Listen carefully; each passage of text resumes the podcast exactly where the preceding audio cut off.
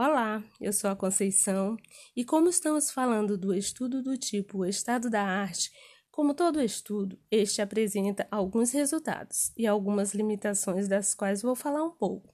Isso com base no texto Pesquisas do tipo Estado da Arte em Educação, das autoras Joana Pauline Romanovski e Romilda Teodora Enzo. Bem, de acordo com as autoras, estes são alguns resultados deste tipo de estudo. Eles dão uma visibilidade à atenção dos pesquisadores sobre uma determinada temática, apontando os temas e subtemas que são priorizados, e com isso mostram os temas que são silenciados. Mostram o tipo de pesquisa utilizada nas investigações, em que estão apoiadas, se em análise de depoimento, se nos estudos de pesquisação, se em pesquisas teóricas ou bibliográficas ou em outros tipos de investigação. Os estudos também identificam as técnicas de pesquisa, que podem ser entrevistas, análises de documentos, questionários, grupos de discussões, entre outras técnicas. Mas não podemos deixar de falar das limitações.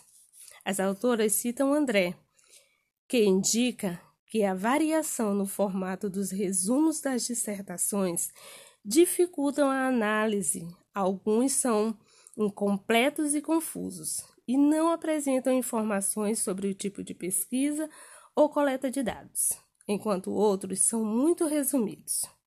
É dado destaque também ao acesso limitado a materiais de pesquisa que, no caso das dissertações, se não forem publicadas em livros só estarão disponíveis na biblioteca do programa de pós-graduação, só sendo possível o acesso pelo sistema Comute, que é um processo demorado que dificulta e restringe o acesso às pesquisas. Diante disso, concordo com as autoras quando elas concluem que o uso das tecnologias viabilizando os bancos de dados online facilita o acesso aos pesquisadores.